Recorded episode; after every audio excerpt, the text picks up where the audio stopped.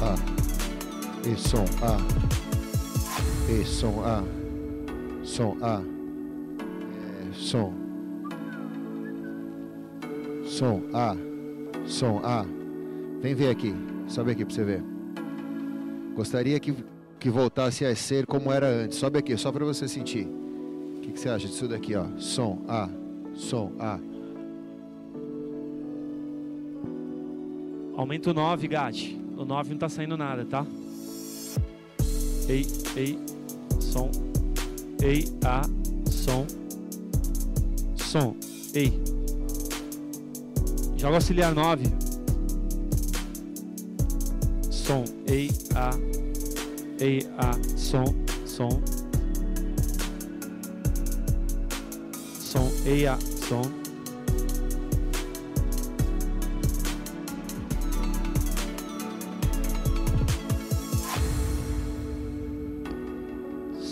Som ei. Som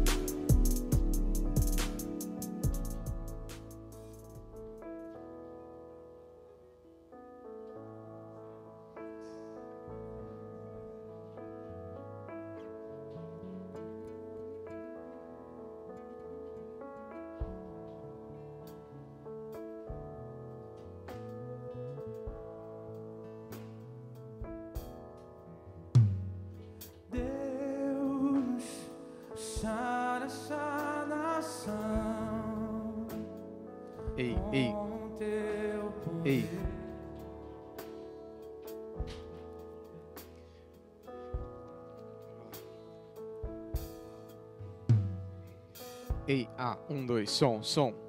Ei, ei, A, um, dois, som.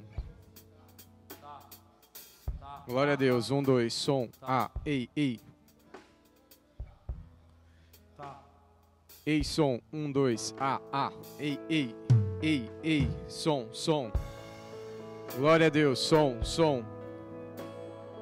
Um, dois, testando, som, som. Ei, A, um, dois, som, som. Glória a Deus, som, som. A, A, ei. Som, som, som. Ei, ei, A, um, dois, som, som. Som, som, glória a Deus, som, um, dois, A, ei, ei.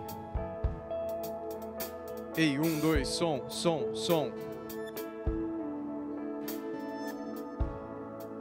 Ei, ei, som, som, A, um, dois, som. Ei, som, som, som. Ei, som, som.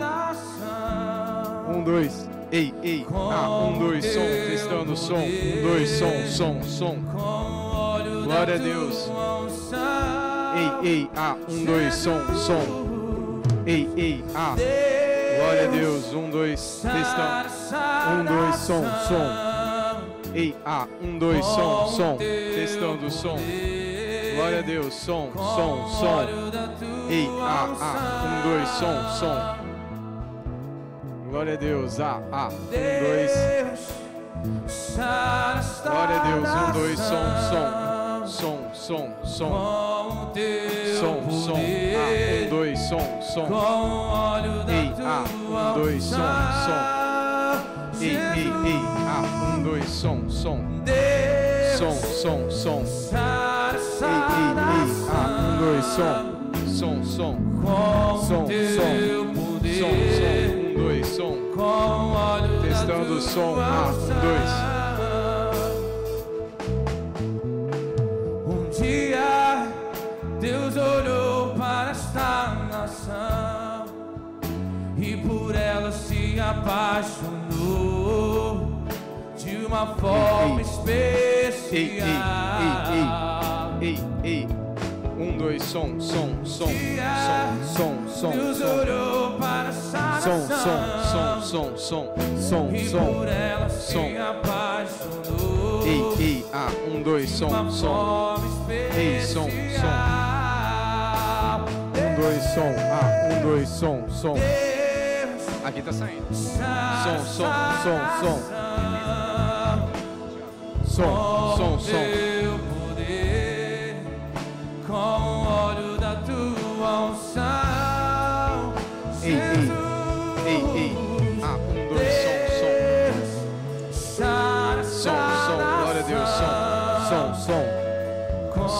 glória a Deus, um, dois, som, testando, som, um, dois. Som, som, testando, som, um, dois. Ah, ei,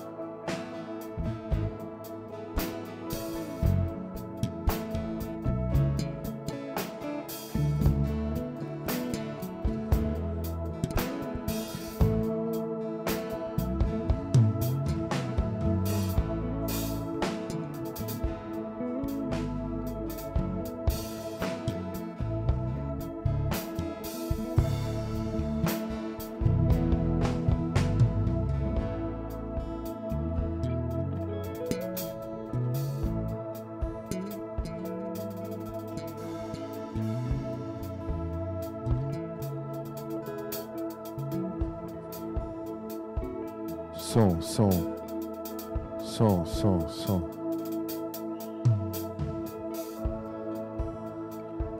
Som, som, som, som. Som, som. Ei, teste, som. Som, A. Som, A. Teste, som, A. Ei, som, A.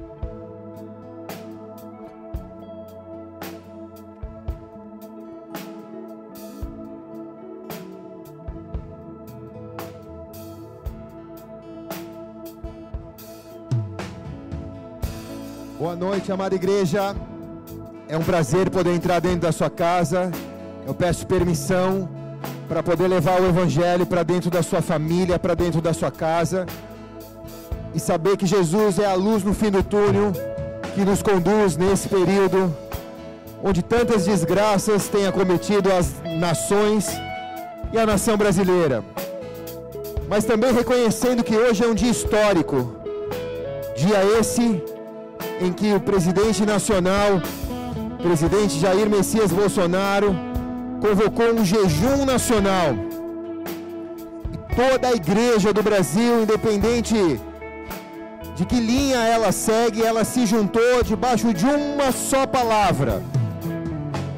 Se o meu povo se humilhar, buscar minha face, eu ouvirei, inclinarei e atenderei o clamor que é feito.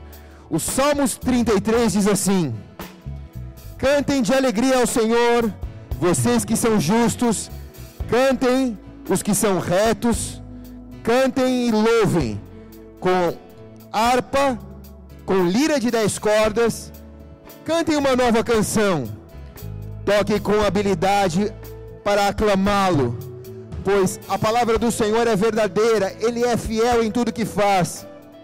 Ele ama a justiça e a retidão. A terra está cheia da bondade do Senhor. Mediante a palavra do Senhor foram feitos os céus, os corpos celestes, e pelo sopro de sua boca. Ele junta as águas do mar num só lugar, das profundezas faz reservatório. Toda a terra trema perante ao Senhor, Tremam diante deles todos os habitantes do mundo, pois ele falou e tudo se fez. Ele orde- ordenou e tudo surgiu. O Senhor desfla- def- desfaz os planos das nações e frustra os propósitos dos povos. Mas os planos do Senhor permanecem para sempre. Os propósitos do Senhor e do seu coração em todas as suas gerações. Em todas as suas gerações. E o versículo 12 diz: Como é feliz, como é feliz a nação que tem o Senhor como Deus e o povo que ele escolheu para lhe pertencer.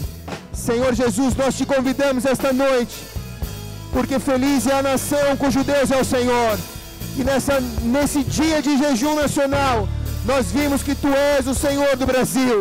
Por isso, derrama alegria sobre a nação brasileira. E nessa noite nos contempla com a tua presença. Neste lugar e através desse sinal, para onde esse sinal chegar, por onde esse sinal for enviado, faz a tua presença, Senhor, nos acompanhar.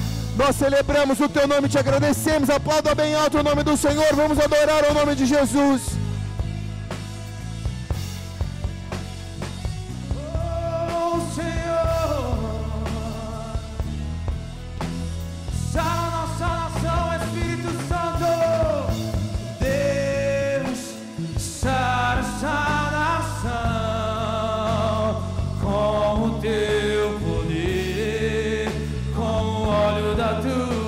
unção, Jesus,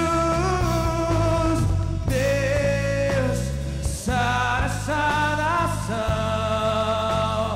com o teu poder, com o óleo da tua unção.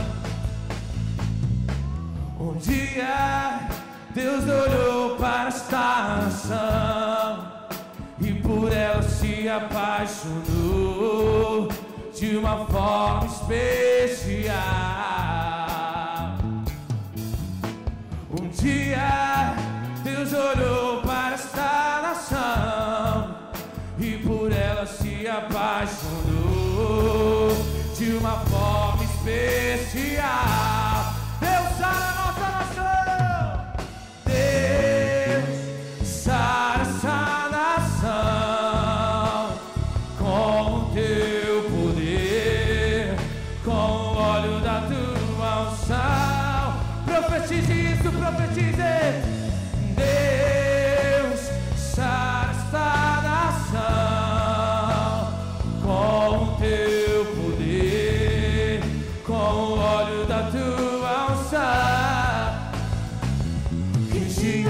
Abram os céus, o teu reino vem.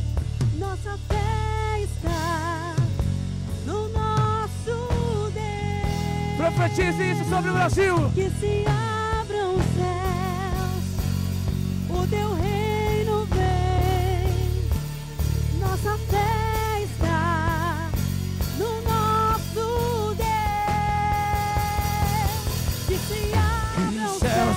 se abrem, o teu teu reino reino vem. vem a mover. Nossa fé A nossa fé e esperança estão em Deus, grande Deus. Que se abram os Céus fechados se o abrem, teu reino o reino vem a mover. Nossa fé A nossa fé e esperança.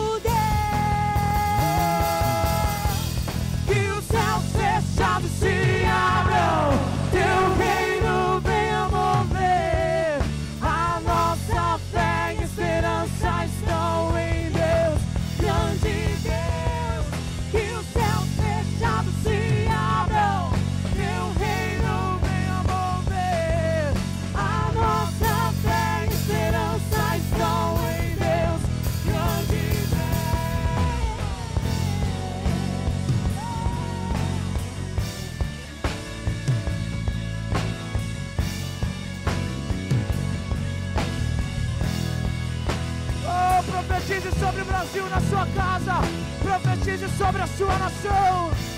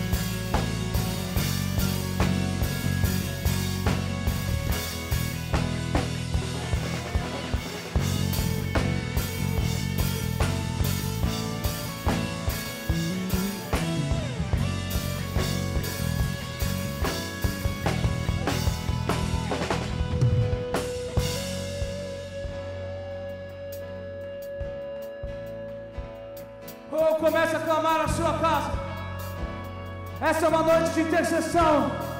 Essa é uma noite profética. Comece a orar aonde você está. Levante as suas mãos o mais alto que você puder. Oh, que a sua adoração encha o Brasil. Que a sua adoração encha os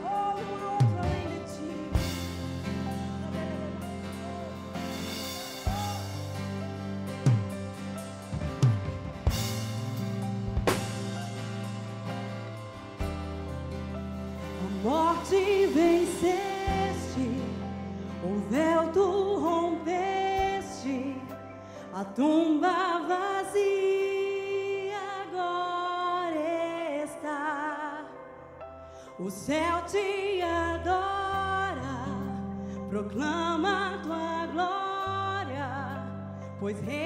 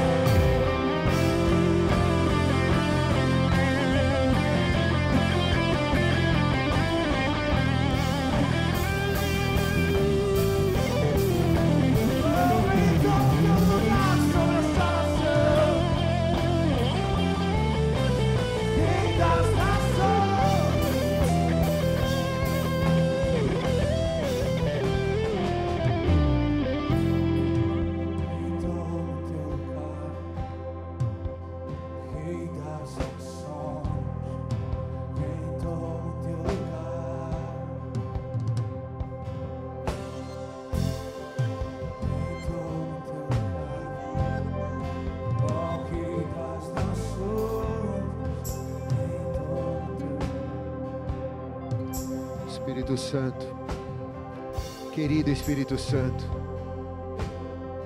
no dia de hoje a nação brasileira jejuou e orou e buscou a face do Senhor Deus, e nós fomos conduzidos por Ti, Espírito Santo, porque só Tu sabes o caminho que nos leva à presença do Rei.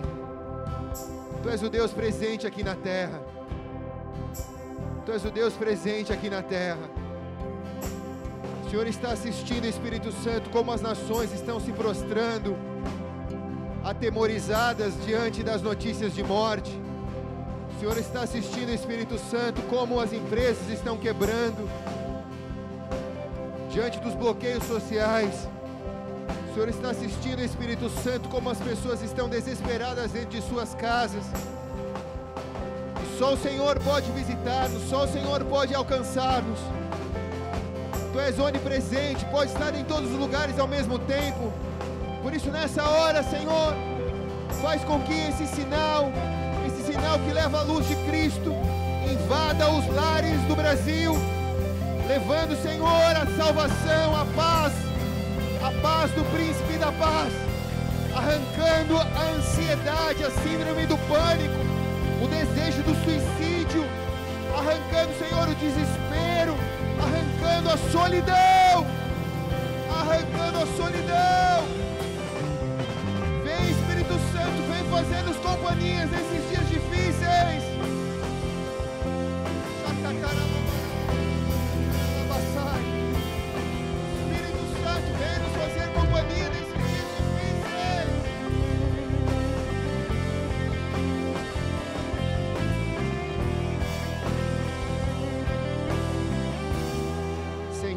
Senhor, nós não conseguiremos. Sem ti não alcançaremos. não conseguiremos cruzar o final desses, desses dias difíceis. Mas com a tua presença, Espírito Santo, nós saltamos muralhas. Com a tua presença, Espírito Santo, um dia de fraqueza nos faz fortes. Porque na fraqueza somos fortes. Um dia na tua presença vale como mil em outro lugar. Por isso nós estamos na tua presença nessa noite. Queremos desde já te agradecer e celebrar com uma salva de palmas a Jesus. Da melhor maneira virtual que você saiba aplaudir a Jesus aí. Faça isso na sua casa.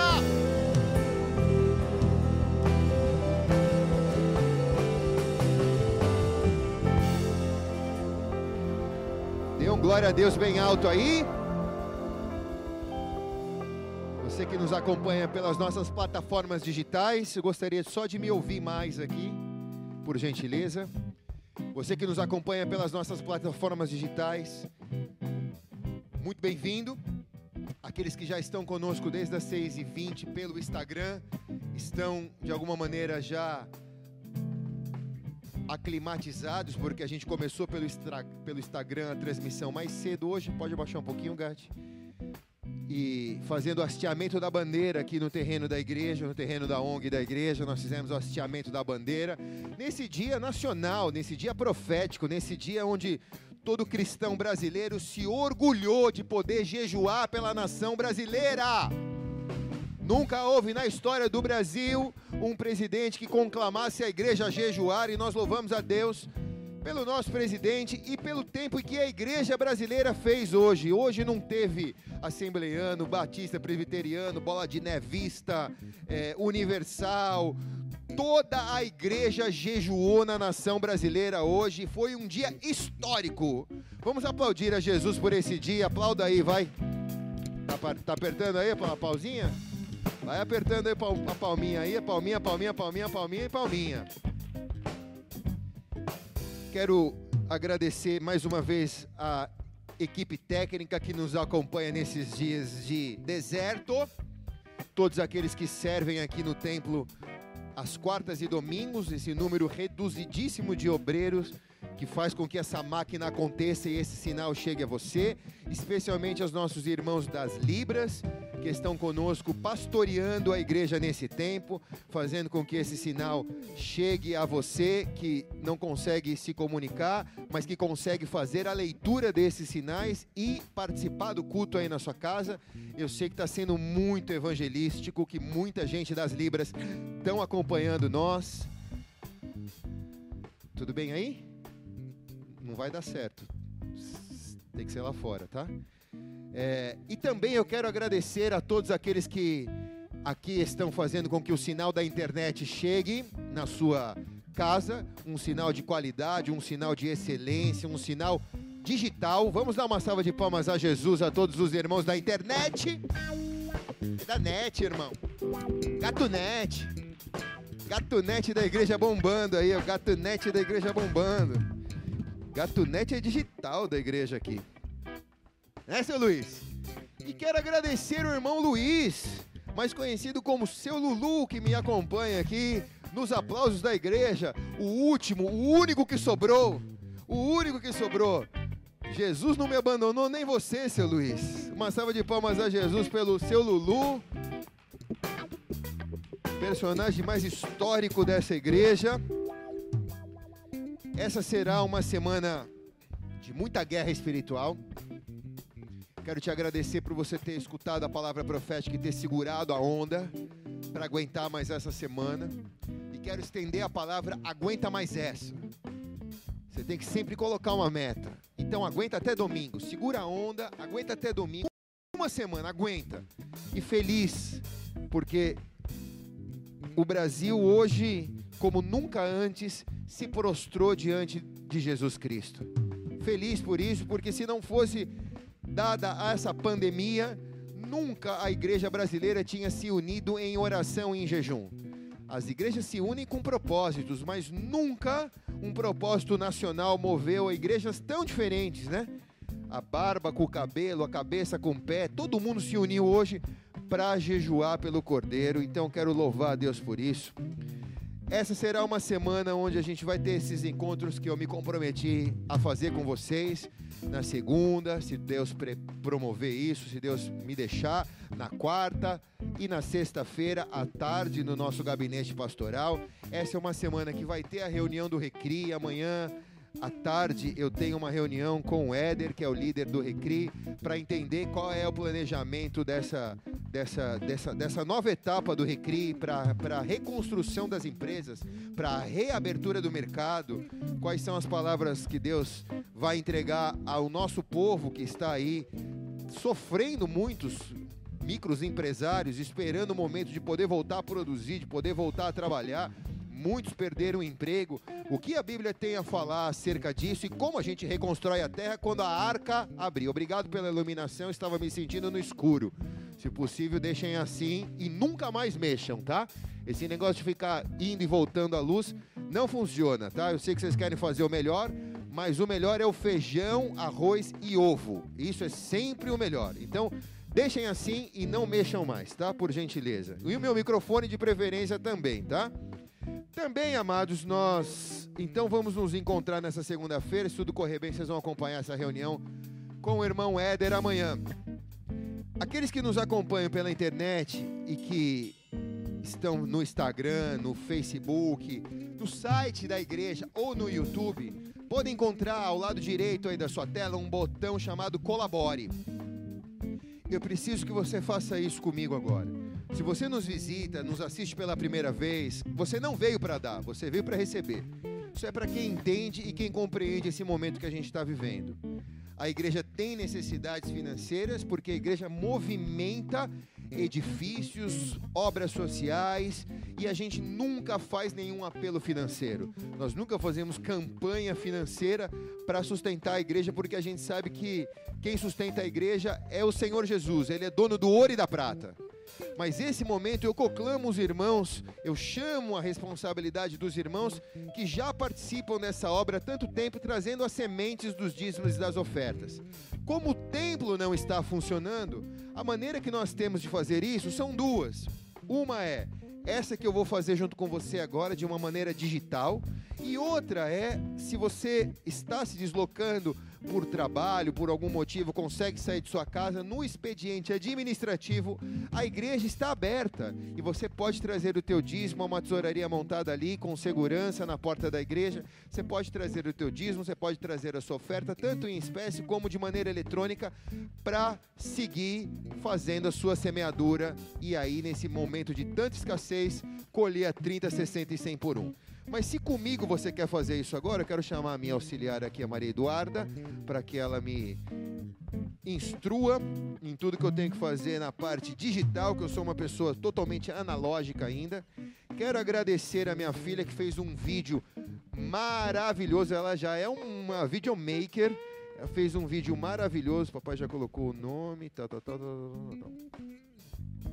É, fez um vídeo do meu aniversário e eu agradeço a todos os irmãos que fizeram, todos os irmãos que fizeram,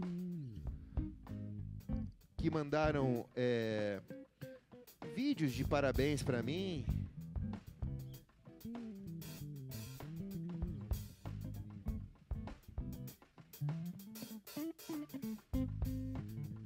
Digitando CPF aqui, tá? Vamos lá.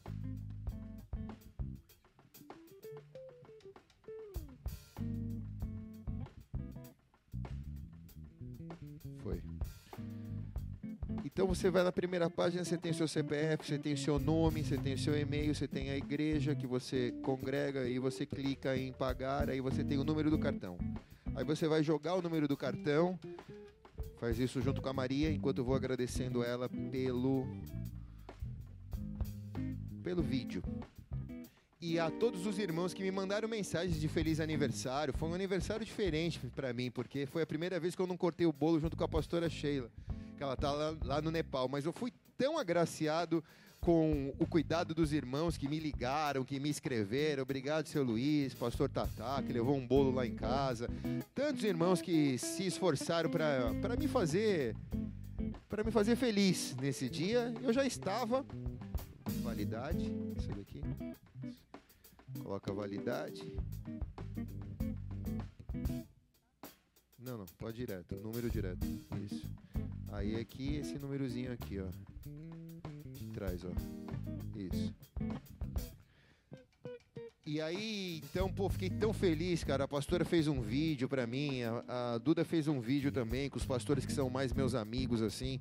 E eu, pô, chorei tanto. E, e a comunicação fez um vídeo que arrebentou, meu. As meninas arrebentaram nesse vídeo aí, que era o vídeo do, do leão, né? Musafa, né? Nem sabia o que era isso. Depois eu fui assistir o filme pra saber o que vocês estavam me chamando. É o pai do Rei Leão, né? Eu falei, por que, que é isso daí, né? Aí, é, pode colocar só o que tá aqui, ó. Número, nome do titular, ó. Tá vendo?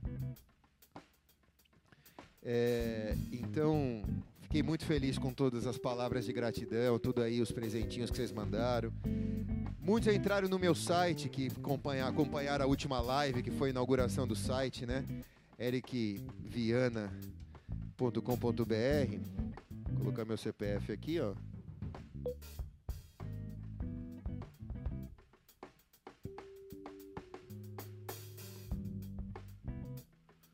Tá. Você precisa decorar, hein, filho. Vai, clique em pagar. Clica em pagar. Aí, vamos lá.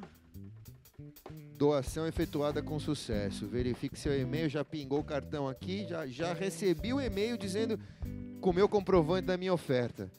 Espetacular. Vamos dar uma salva de palmas a Jesus pela tecnologia da igreja.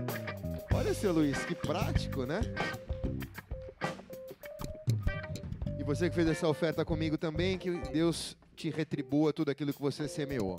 Vamos colocar a mão sobre os nossos gasofiláceos, né? Os nossos gasofiláceos aqui. Pedir para Deus multiplicar. Pai amado e querido, eu quero lhe agradecer porque ao semearmos as nossas ofertas, as nossas sementes no teu altar, nós exaltamos ao teu nome, porque sabemos que uma semente plantada vai ser gerado a 30, 60 e a 100 por um. Nesse tempo de escassez, o Senhor vai nos dar abundância.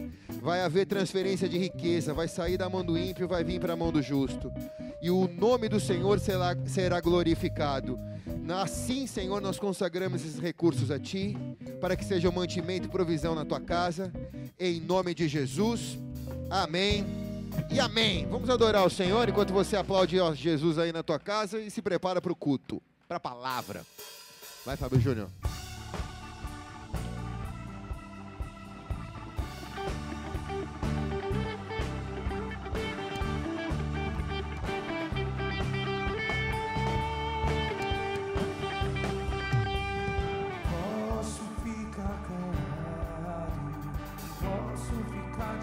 Atadas, com tantos votos comprados, cartas marcadas, profetas calados.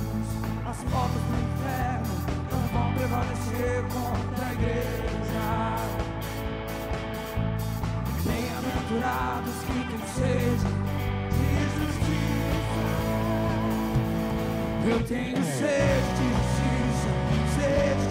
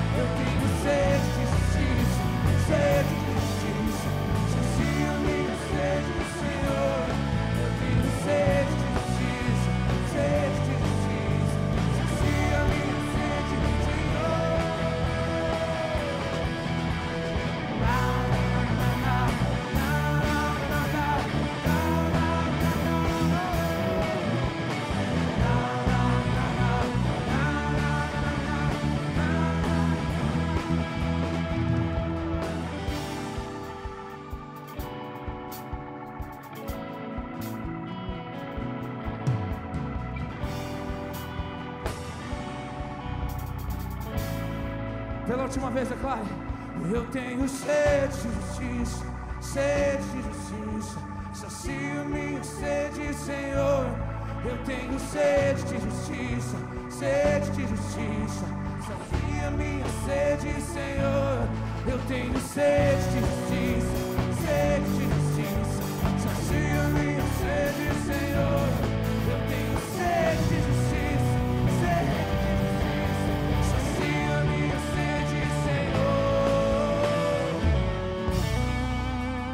Deus, glória a Deus, glória a Deus, glória a Deus. Vamos orar? Coloca a mão sobre a palavra de Deus. Pai amado e querido, eu quero te agradecer, porque essa palavra tem sido luz para o nosso caminho, e essa palavra tem adestrado as nossas mãos para a batalha. Faz essa palavra saltar deste livro e vir servida na nossa vida hoje. Enquanto aqui estamos, tudo que aconteça seja para a honra e glória do teu nome. Amém e amém.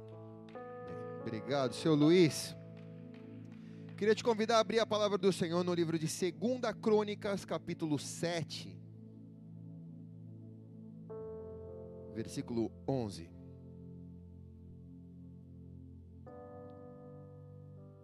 Pode colocar um pouco mais o Fábio Júnior aqui, na minha frente aqui, por favor. Obrigado. Versículo 11, diz assim: Assim, Salomão acabou a casa do Senhor e a casa do rei.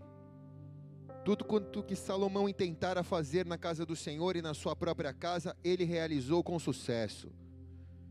E o Senhor apareceu de noite a Salomão e lhe disse: Eu ouvi a tua oração, eu escolhi para mim esse lugar para ser uma casa de sacrifício.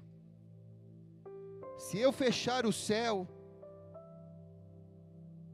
de modo que não haja chuva, ou se eu ordenar com que os gafanhotos consumam a terra, ou se eu enviar peste entre o meu povo,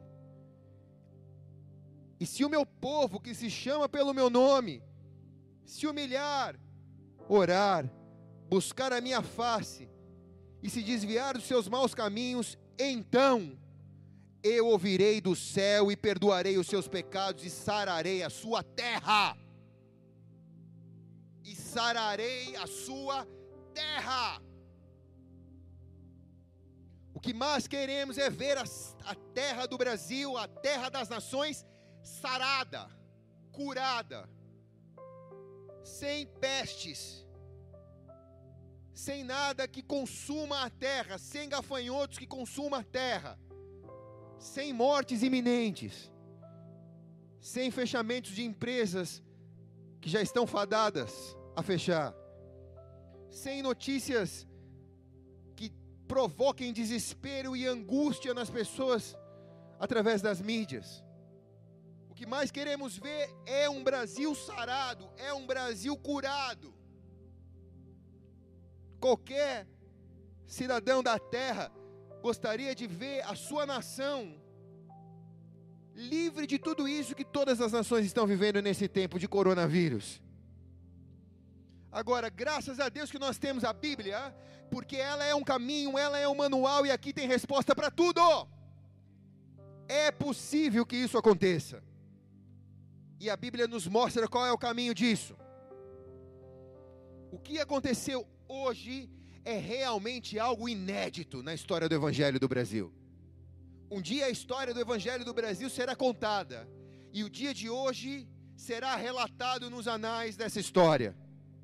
Nunca houve algo que acontecesse sobre as nações que promovesse um jejum nacional e que unisse igrejas tão diferentes debaixo de um mesmo propósito: orar para que Deus ouça a oração que é feita pelo povo no Brasil e sare a terra. Só nos tempos bíblicos nós vemos os reis chamando, os governantes chamando o povo para uma oração antes de entrar na guerra.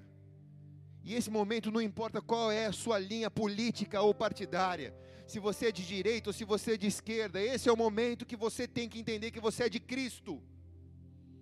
E a igreja se uniu para buscar a face de Cristo. e buscando a face de Cristo, ele tem a caneta da história nas mãos dele. Ele tem o poder para reescrever essa história. Onde abundou o pecado, onde abundou a morte, superabundará a vida. Quase que 30% da população brasileira orou e jejuou no dia de hoje inteiro. Muitos estão de jejum. Todos os obreiros que aqui estão comigo também estão nesse propósito.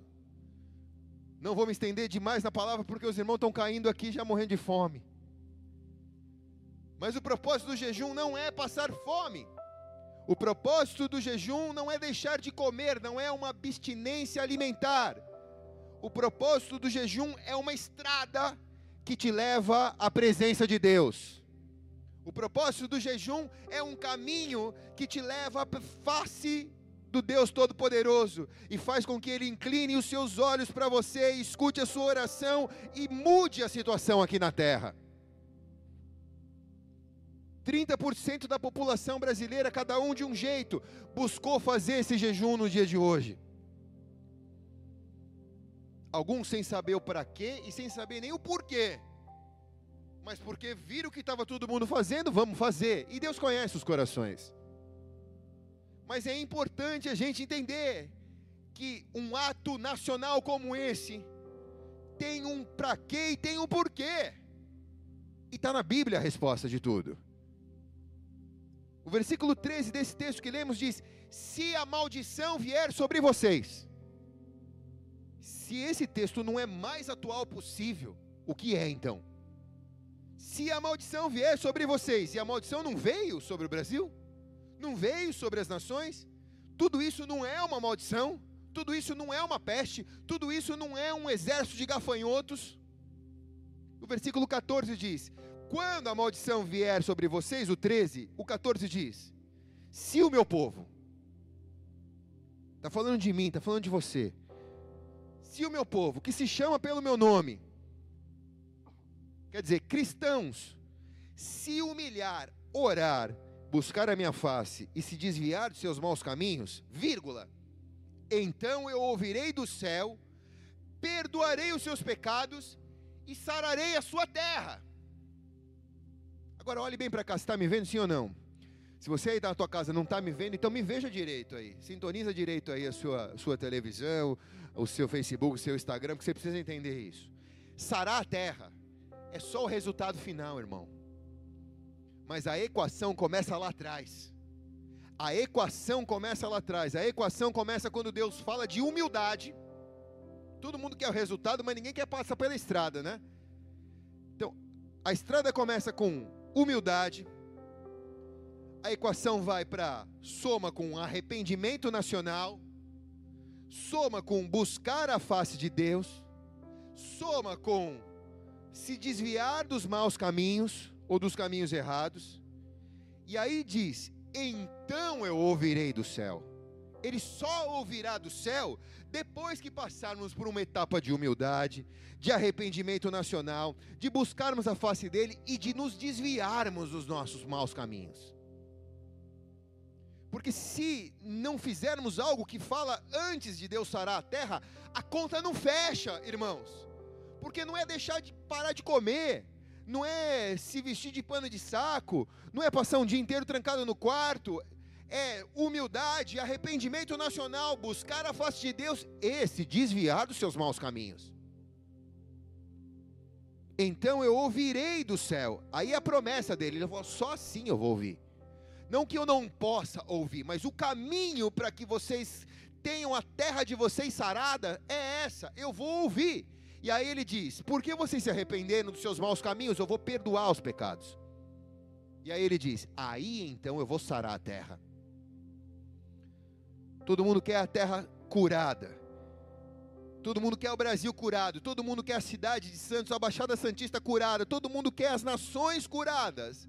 Mas o caminho dessa cura passa por isso. Deus quer curar as nações. Deus quer sarar a terra. Mas a parte dele ele já fez. Morreu na cruz e ao terceiro dia ressuscitou. Quem tem que fazer alguma coisa sou eu e você. E hoje nós fizemos. E temos que continuar fazendo, porque o caminho é simples, amados. é humildade, arrependimento, buscar o coração de Deus, se ajustar, para que nesse tempo Deus possa sarar a terra, para que nesse tempo Deus possa curar a terra. Quem está comigo aqui, diga amém aí. O pessoal está falando aí amém ou não, Natália? Tá aí, Karen? Então amém. Então eu vou seguir. Ah, não vou falar não, vai. Fala ou não fala, seu Luiz? Então só sobrou você, meu irmão. É nós, velho. Fala ou não fala, seu Luiz? Sobrou só nós do lado de cá, mas do lado de lá tem quase 18 mil pessoas gritando: Fala, pastor. Dá uma, dá uma sensação de, difícil a gente entender isso, né? Quando as meninas me passam os numerozinhos depois, eu quase caio para trás. Eu falo, como? É um, é um estádio de futebol que acompanhou o culto da igreja hoje aqui? O caminho é esse. E por que, que eu tenho que trilhá-lo? Porque o versículo 15 diz: Agora estarão abertos os meus olhos e atentos os meus ouvidos à oração que eu fizer neste lugar. Agora eu escolhi e consagrei esta casa, para que nela esteja o meu nome para sempre. E nela estarão fixos os meus olhos e o meu coração perpetuamente. Por que, que a gente tem que buscar o caminho de Deus? Por que, que a gente tem que se humilhar? E por que, que Deus tem que sarar a terra? Exatamente por isso, porque tudo vai convergir nesse ponto aqui, ó. Os meus olhos estarão atentos e os meus ouvidos à oração que você fizer nesse lugar aí onde você está. Esse é o resultado do jejum. Os olhos dele vão estar aí e os ouvidos dele vão estar aí quando você orar. Que tremendo, cara. E por que, que ele vai estar aí? Porque ele diz assim: Eu escolhi esse lugar, eu escolhi essa casa, eu escolhi esse lugar, eu escolhi essa casa. Eu vou colocar o meu nome nessa casa. E os meus olhos e os meus ouvidos estarão perpetuamente sobre a sua casa. Estou falando da sua casa, irmão. Estou falando da sua família. A Bíblia está falando da sua casa. A Bíblia está falando desse culto virtual, desse culto da internet que nós estamos vivendo. A sua casa foi escolhida para ser consagrada e para que os olhos e os ouvidos de Deus estejam sempre ouvindo a oração que é feita nesse lugar. Quem pode dar glória a Deus por isso aí?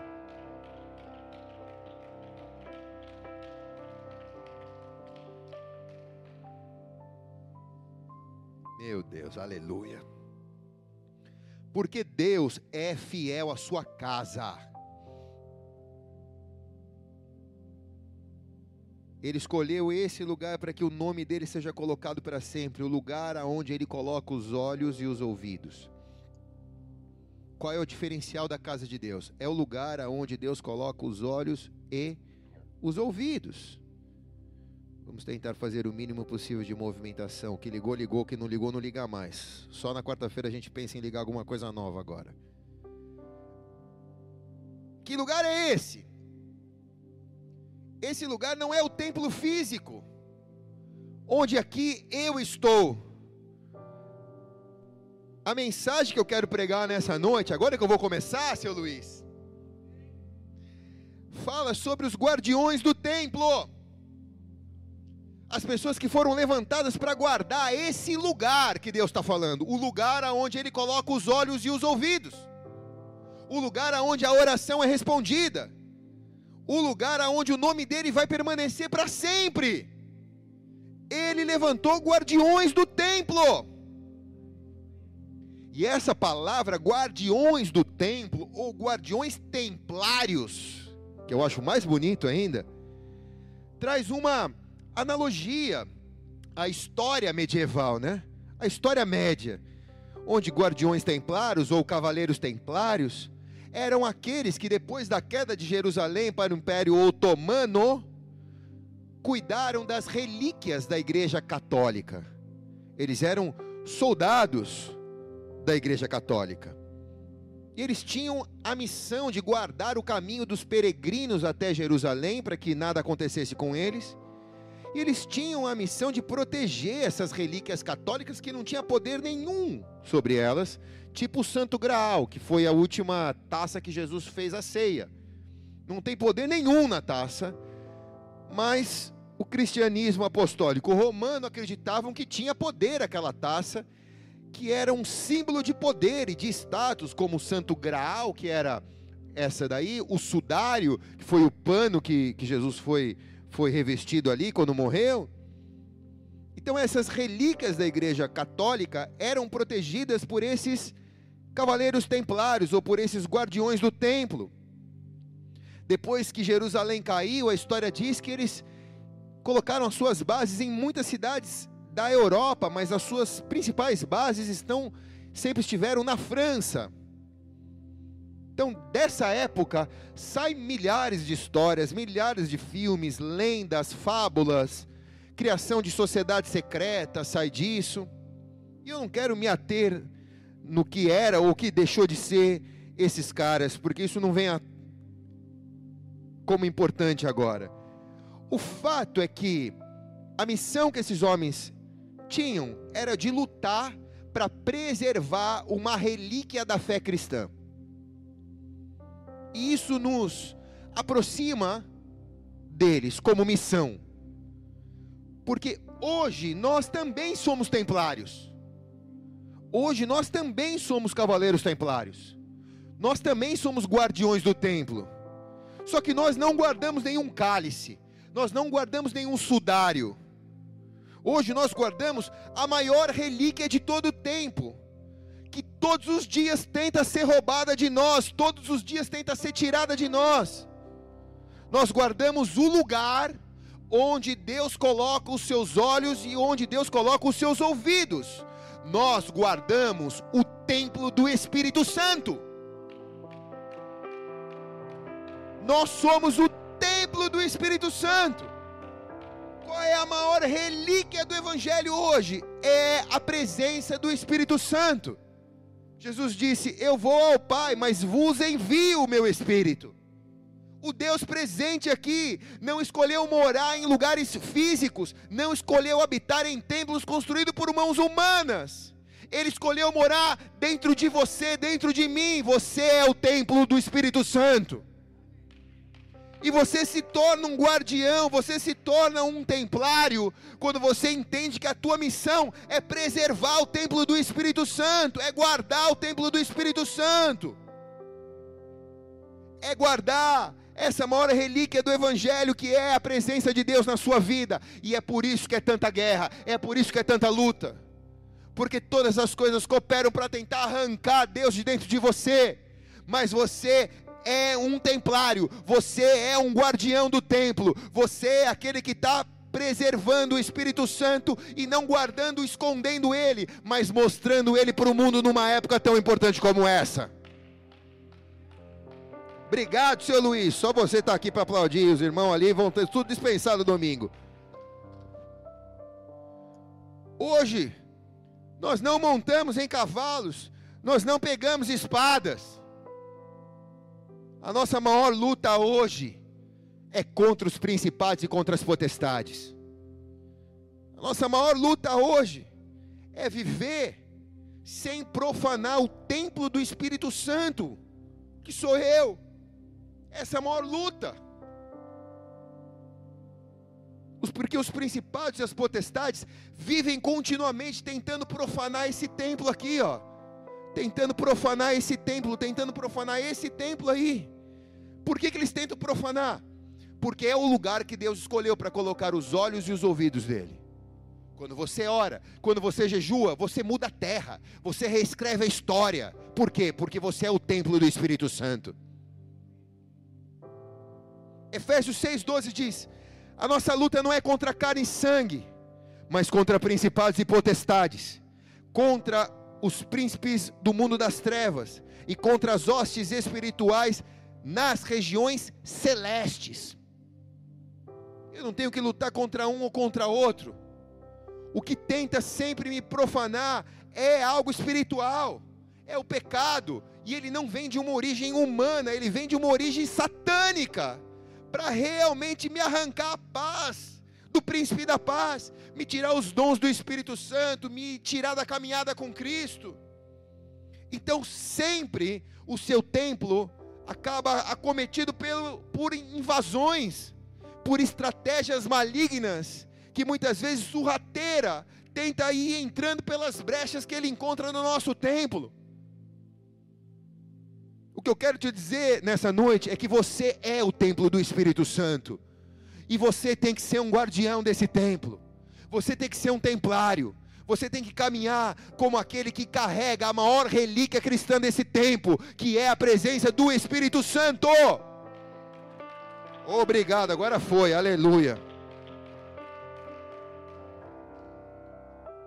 Irmãos, eu preciso dizer uma verdade aqui. Eu não vou falar, não, vai. Ô, seu Luiz, eu te amo. Talvez mexa com seu, sua teologia evangélica, irmão. Mas eu preciso te falar isso.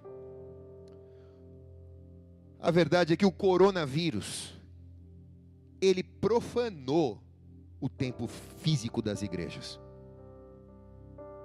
Ele profanou a ordem social ele profanou a economia das nações, ele profanou o templo físico das igrejas, as igrejas não se reúnem mais.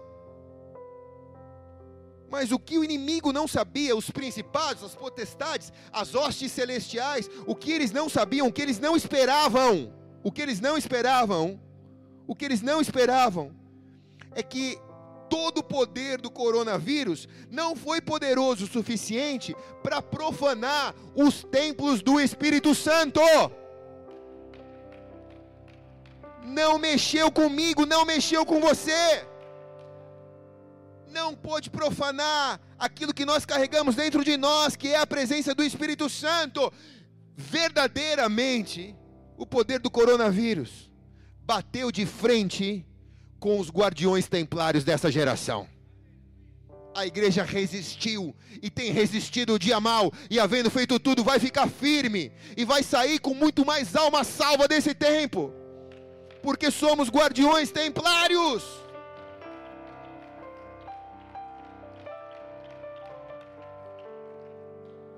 Hoje, nós não guardamos nenhum tesouro físico, material, gerado por penitência religiosa. Que era o tesouro que os templários da Idade Média guardavam, né? Se pagava para ter perdão de pecados. E por isso a Igreja Católica Apostólica Romana se enriqueceu tanto e os templários guardavam parte desse tesouro. Hoje nós não guardamos esses tesouros de penitência. Hoje nós guardamos o maior tesouro de todos. É imensurável nós guardamos os olhos e os ouvidos de Cristo. O texto diz que os olhos e os ouvidos deles estarão sobre essa casa. Onde dois ou mais estiverem reunidos no nome dele, ele ali está, diz a palavra. Então, se a minha guerra ela é espiritual, ela não é natural. E muitas vezes o inimigo tenta me focar naquilo que é humano, naquilo que é terreno, naquilo que é natural para me tirar os olhos daquilo que é espiritual. Mas quando eu enxergo que a minha vida, as minhas batalhas, elas não são carnais, mas elas são travadas nas regiões celestiais, eu preciso entender que as minhas armas, elas não são humanas. As minhas armas, elas são poderosas em Deus para destruir essas hostes satânicas. 2 Coríntios 10, 4 diz: Pois as armas da nossa milícia não são carnais, mas poderosas em Deus para demolir as fortalezas, derrubando, derribando raciocínios e todo baluarte que se ergue contra o conhecimento de Deus, e levando cativo todo pensamento à obediência de Cristo. Diz que as nossas armas as armas da nossa milícia, elas não são carnais, mas elas são poderosas para produzir um resultado no céu primeiro, para depois acontecer na terra. O apostólico só avança na terra quando o profético avança no céu. Então, a batalha, ela não é travada aqui na terra, ela é travada no céu. Vocês sabiam que hoje, enquanto o Brasil, os que acompanharam as lives de hoje, da pastora Sheila, tudo, enquanto o Brasil estava fazendo esse jejum, no dia de ontem, né, porque o, o fuso lá é trocado, no dia de ontem, o primeiro-ministro da Índia proclamou também jejum nacional, um jejum hindu nacional com 1 bilhão 200 milhões de pessoas na Índia, eles jejuaram para Shiva. Eles apagaram todas as luzes. Imagina um bilhão de pessoas no escuro, realmente nas trevas, dark. E em um determinado horário da noite lá, acho que era 8, 9 horas, todos deveriam acender uma vela para Shiva foi o maior sacrifício ou a maior adoração pagã da história. Um dia, quando o evangelho for contado, vai ser contado desse dia. Foi o maior jejum pagão da história. Realmente eles são maioria. Tirando a China, são eles a maioria mundial. O Brasil, nós somos a minoria. O que fizemos não faz com que a gente seja um bilhão de pessoas jejuando. Mas Deus nunca ganhou as guerras com a maioria. Deus sempre ganhou a guerra com os 300 de Gideão.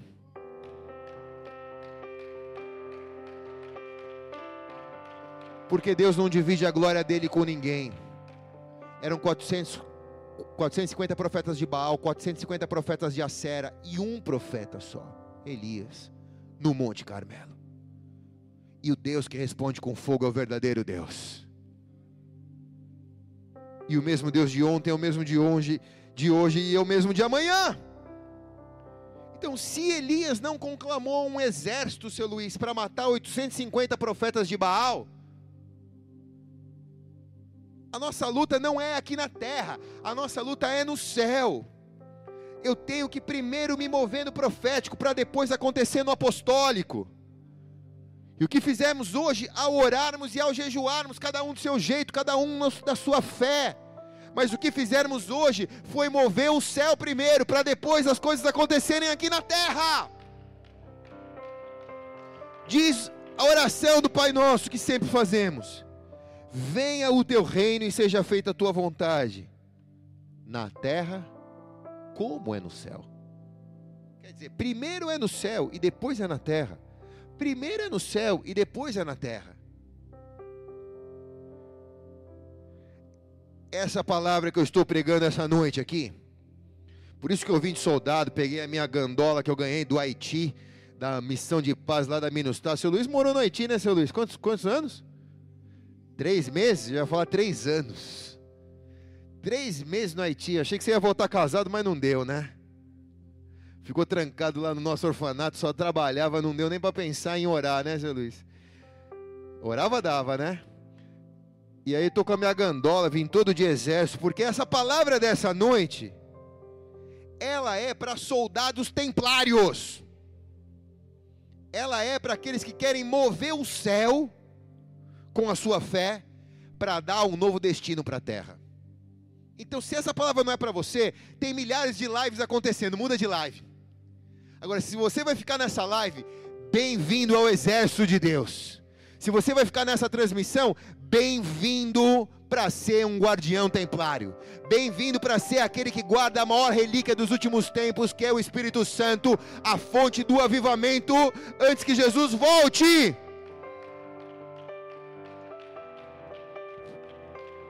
Então essa palavra é para soldados templários. Quais são as nossas armas? Cara, eu queria que Deus te desse, nos desse um, um, uma frota de armas, ou de, de caminhões de guerra, de tanques de guerra, mas não, cara. Por mais que você busque, eu encontro três principais armas, que agora que eu vou começar a pregar. Fala ou não fala? Se não falarem aí para falar, não vou falar nada mais. Eu tô com fome, quero orar e ir embora. Fala ou não fala? Então eu vou falar, meu irmão. Se tu escreveu para mim falar, eu vou falar. Fala ou não falo? Então eu vou falar, meu irmão. Tem alguém de outro país nos assistindo hoje? De algumas outras nações que nos assistem hoje? Se você está em alguma outra nação, mande onde você está. Eu sei que tem pessoa em Portugal, no Chile. Então, se você está em alguma outra nação, nos mande aí que eu quero dar um salve para você. Existem três armas principais. Na verdade, são três bombas atômicas que Deus deu. Eu amo o Senhor, porque Ele não deu uma metralhadora, cara. Ele deu um canhão para a igreja. Um canhão. Qual é a primeira arma? Anote aí. A primeira arma é o jejum. É o que você fez hoje. Isso é um canhão, meu irmão. Isso é um canhão atômico. Você não imagina o que, que você provoca no mundo espiritual. Você não imagina o buraco que você faz no céu. Você não imagina como os anjos recebem a ordem quando você jejua. Deus olha lá no céu e vê a milícia de anjos, só soldado celestial, e fala: Cara, os caras estão orando e estão jejuando. Desce para ajudar, desce para cobrir, desce para guerrear por eles. Desce arcanjo, desce querubim, desce serafim, desce toda a milícia celestial. A Bíblia diz que os anjos servem para nos ajudar. Mateus 17, 18 diz: Então Jesus repreendeu o demônio, o qual saiu do menino, e na hora ele foi curado. E depois os discípulos se aproximaram de Jesus em particular, né? Tipo, conversinha particular, e perguntaram: Por que nós não pudemos expulsá-lo? Tipo, a nossa arma não serviu, por que, que a tua serviu? Tipo, por que, que o meu, a, meu canivete não cortou e você veio com um canhão e arrebentou, Jesus? E aí Jesus explicou: por causa da sua pouca fé. Em verdade, verdade vos digo que se tiveres fé como um grão de mostarda, direis a esse monte: passa daqui e vai para lá, e ele há de passar. E nada vos será impossível. Mas esta casta de demônios não se expulsa senão a força de oração e jejum. Jejum, jejum. Os discípulos, eles eram discípulos de Jesus, eles eram como eu e você queremos ser um dia, discípulos de Jesus. Mas não conseguiram vencer o coronavírus da época. Mas Jesus veio e arrancou o coronavírus da época. E como que ele fez isso? Mostrando a nós uma fé prática, uma fé que nada nos é impossível. E o que faz a minha fé deixar de ser humana e ser uma fé impossível, das coisas impossíveis? A força que a minha oração e que o meu jejum produz. Olha, você que é mãe e que está com seu filho longe dos caminhos do Senhor, essa palavra está chegando para você. Ore e jejua. Não existe droga que vai conseguir prender teu filho. Se você é as mães que oram, o ministério aqui da igreja é de mães que oram. Se você está com o seu casamento arrebentado, ora e jejua. Não tem arrebento de casamento que aguenta a oração e o jejum de um cristão. Sabe por quê? Vamos, seu Luiz, bate a cena direito. Sabe por quê? Sabe por quê? Não vou falar não, vai. Então tá bom, vou falar. Porque quando você ora e jejua, você é o guardião templário, guardando o Espírito Santo, que é a fonte dos olhos e dos ouvidos de Cristo. Deus não arrancou a orelha dele e deixou aqui na terra como uma relíquia. Ele não arrancou um pedaço do olho dele e deixou aqui na terra, não. Ele mandou parte dele. O Espírito Santo é ele aqui na terra. O Espírito Santo é os ouvidos de Cristo. O Espírito Santo são, é os olhos de Cristo aqui na terra. Então, quando eu oro e jejuo, o Espírito Santo ouve a minha oração, ele vê o meu desespero. Ele viu o Brasil hoje prostrado, ele viu hoje as pessoas se ajoelhando nas ruas, em praça pública clamando a Deus, chorando na presença de Deus. Há milhares de vídeos na internet das pessoas ajoelhando nos, nas ruas da cidade, clamando a Deus. O Espírito Santo viu e ouviu. E a garantia que ele nos dá é que ele vai sarar a terra.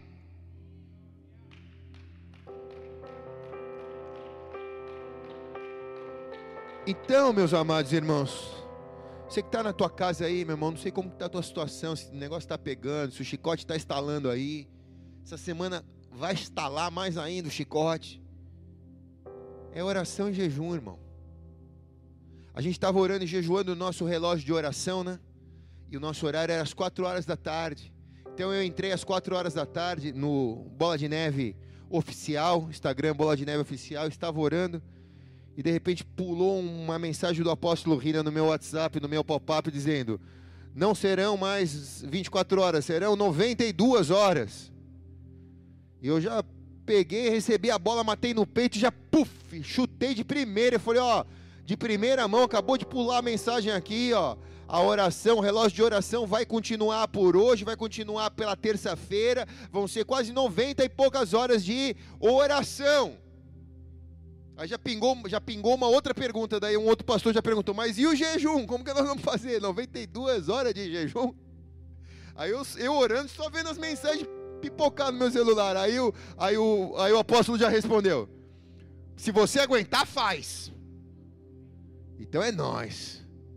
Tu é, tu é cavaleiro templário? Então acabou, meu irmão. Não vai ter comida depois do culto hoje. Só depois de terça-feira à noite. Aí o chicote vai estar lá. Mas também depois ele disse: Cada um faz aquilo que bem entender. E dentro da sua limitação, é claro porque esse é o sacrifício que Deus espera de nós. O nosso coração no altar de Deus. Mas o jejum é uma arma constante. Nós não fizemos isso só porque fizemos isso. Vamos fazer até Deus mudar o cenário do Brasil.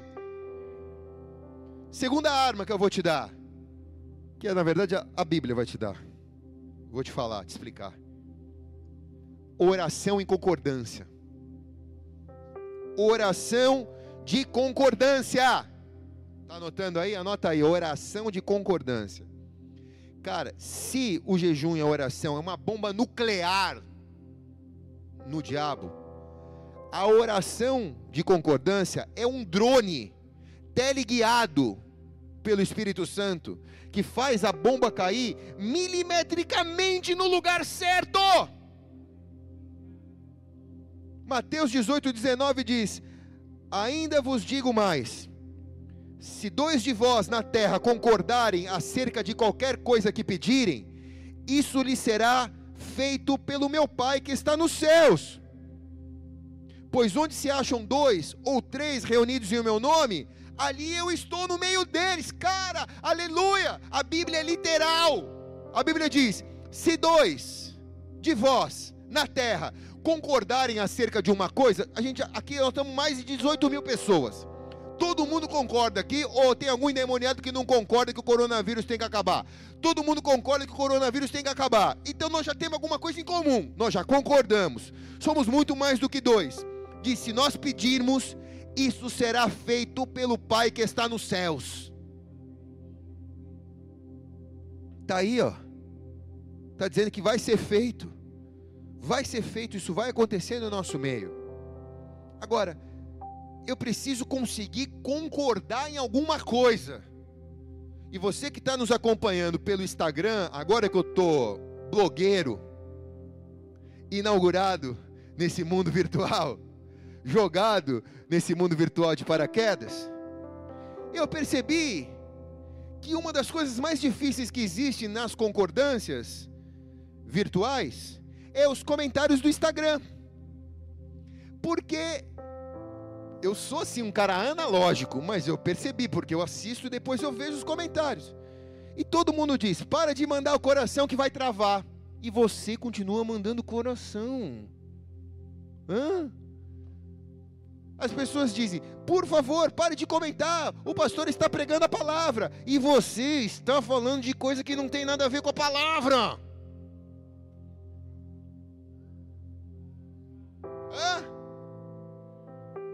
Nós estamos falando de coisa séria e você nos comentários do Instagram está brincando. Estou falando com você do Instagram, estou falando com você do Facebook e também com você do YouTube. Só a galera do site que está livre. É importante interagir? Claro que é. é. A nossa participação é muito legal, mas temos que andar em concordância. Eu também não acho que desativa os comentários, que tem muita gente comentando. Não. Se a plataforma exige que haja comentários, que siga havendo comentários. O problema não está com a plataforma, o problema está que nós não temos concordância. Aí alguém tem que gritar mais alto. Aí se o pastor entra e diz: "Para de mandar coração", ainda tem alguém que manda. Por exemplo, eu acabei de falar, deve ter mandado, alguém deve ter mandado coração. Jesus não quer o seu coração virtual, ele quer o seu coração. Você é templo do Espírito Santo, você é o guardião do Espírito Santo, você é o guardião templário, meu irmão. Então, se nós precisamos concordar para que Deus faça, a gente tem que andar no comando de Cristo. Jesus baixa um ordenamento celestial e diz: Todo mundo ore e jejue e busque a minha face, se arrependa dos seus maus caminhos, então eu ouvirei dos céus e atenderei o seu clamor e sararei a sua terra. Se você vai pulando de live em live, de culto em culto, de igreja em igreja, que agora você pode visitar todas as igrejas do Brasil, do mundo, né? Você vai descobrir as que pregam o evangelho certo ou, ou coerente com o que a Bíblia diz. O que Deus está dizendo em todas as igrejas é: é um tempo de arrependimento. É um tempo de arrependimento individual, pessoal. Porque se você não se arrepender, é a última etapa para Deus sarar a terra. Então, a gente tem que se arrepender. Vou falar da terceira arma e já estou acabando. Oh, meu irmão, seu Luiz, não consigo viver sem você. A terceira arma é o, mov o mover de arrependimento e santidade. E se a primeira arma é uma bomba nuclear, a segunda é um drone teleguiado.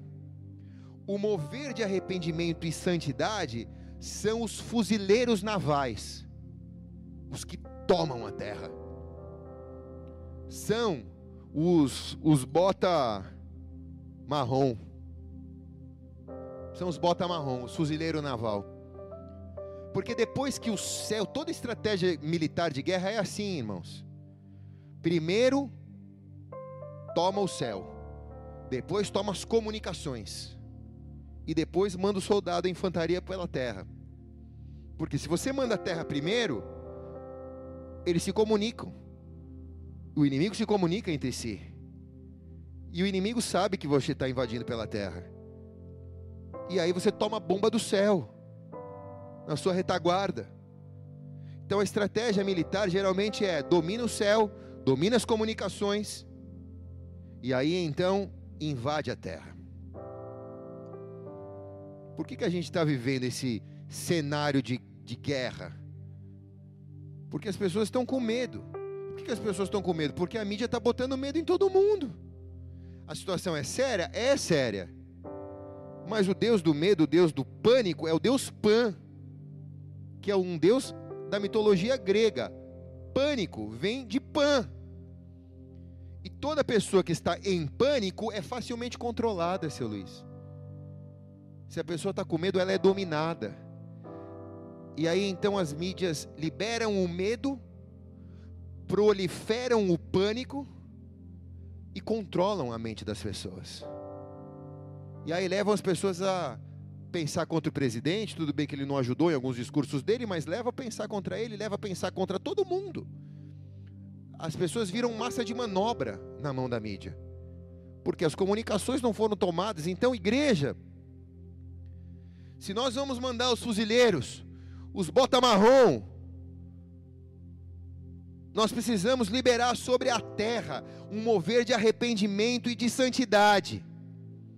Então eu, como um fuzileiro, e aí nessa hora eu começo a entender que nessa hora Deus chama o exército inteiro dele. Não tem o comandante que vai ficar na sala comandando. O comandante tem que pegar na arma e tem que entrar, porque o arrependimento é nacional. A santidade é individual. Eu saio da minha, da minha condição de juiz. E aqui eu vou falar um negócio entre nós. Só entre nós, tá? Não conta para ninguém. Eu saio da minha condição de religioso. Eu saio da minha condição de evangélico. Eu saio da minha condição de fariseu. Eu saio da minha roupagem eclesiástica. Eu tiro a maquiagem. Eu me coloco na brecha pela nação. Eu me coloco na brecha por aqueles que eu não conheço. Eu não me coloco numa condição de superior. Eu não me coloco numa condição de dominador. Eu me coloco na mesma condição daquele que talvez esteja passando pelo momento mais difícil da vida dele. Só assim a guerra é, é ganha. Só assim o fuzileiro consegue avançar. Por quê? Porque ele tem que pisar na terra, ele tem que estar no contato, é a linha de frente, é o exército que vai bater com o exército do inimigo, é a linha de frente, é o fronte de batalha. Moisés, por exemplo, nos dá um claro exemplo do que é ser um fuzileiro naval que leva o arrependimento e a santidade. Números 14 e 17 diz assim: Agora, pois, rogo-te que o poder do meu Senhor se engrandeça, segundo tens dito. O Senhor é tardio em irar-se, grande misericórdia, perdoa a iniquidade e a transgressão. Ao culpado não tem por inocente, mas visita a iniquidade dos pais nos filhos até a terceira e quarta geração. Perdoa, rogo-te, a iniquidade deste povo, segundo a tua grande misericórdia, pois tu tens perdoado desde o Egito até aqui. E disse-lhe o Senhor: conforme a tua palavra lhe perdoarei. Tão certo, porém, como eu vivo e como a glória do Senhor encherá a terra. Cara, essa palavra é tremenda.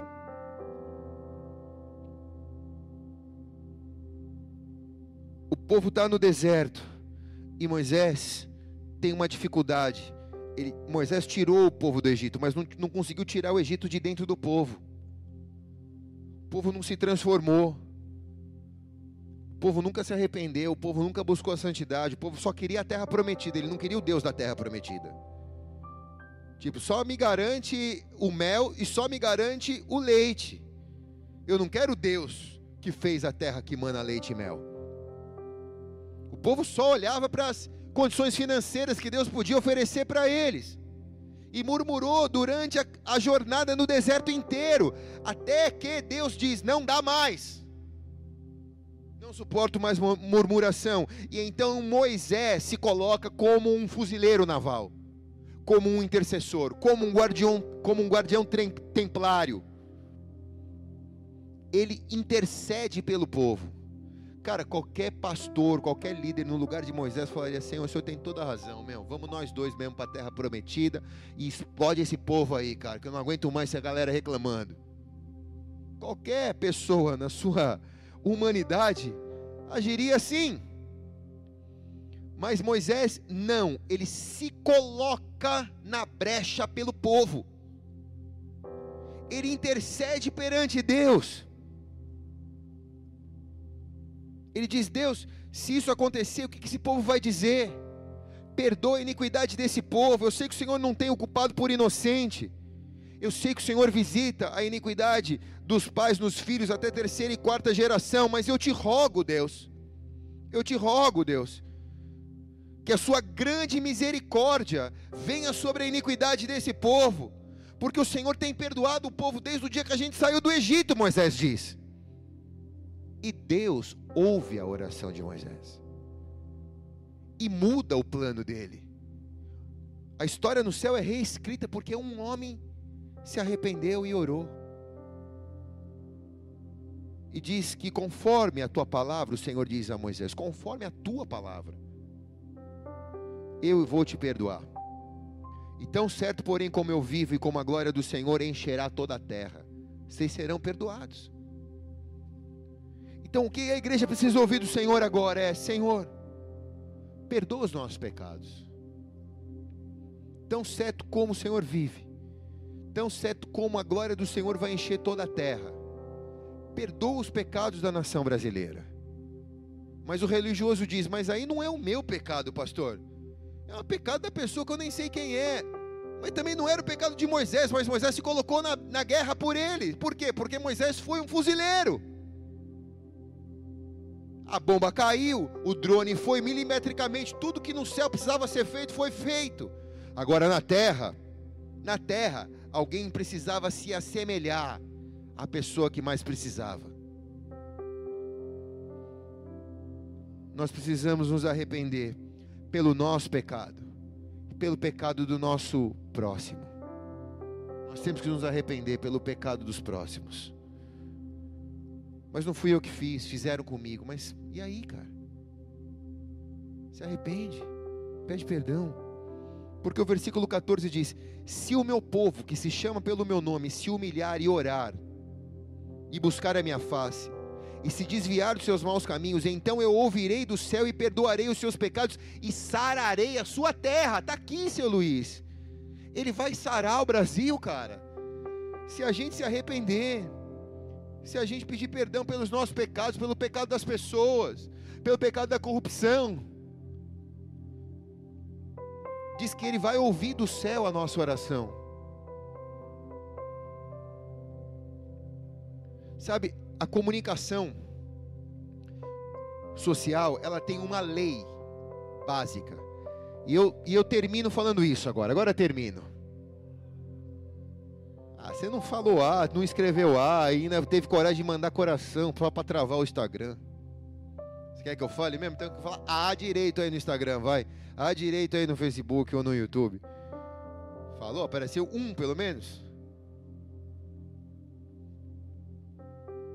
Então eu vou falar. Já que fazem 33, então aí a gente vai, né? Quando você vai estabelecer uma comunicação com alguém, você precisa ter a mesma frequência e o mesmo canal que essa pessoa. Essa daqui é a lei, tá? Você precisa ter a mesma frequência e o mesmo canal. Então aqui eu quero aproveitar e dar uma dica maravilhosa para os casados. Tem algum casado nos acompanhando aí? Então os casados, eu vou te dar um ouro agora, meu irmão. Vou te dar um ouro agora, tá? Se você quer conseguir falar com seu marido, se você quer conseguir falar com a sua esposa,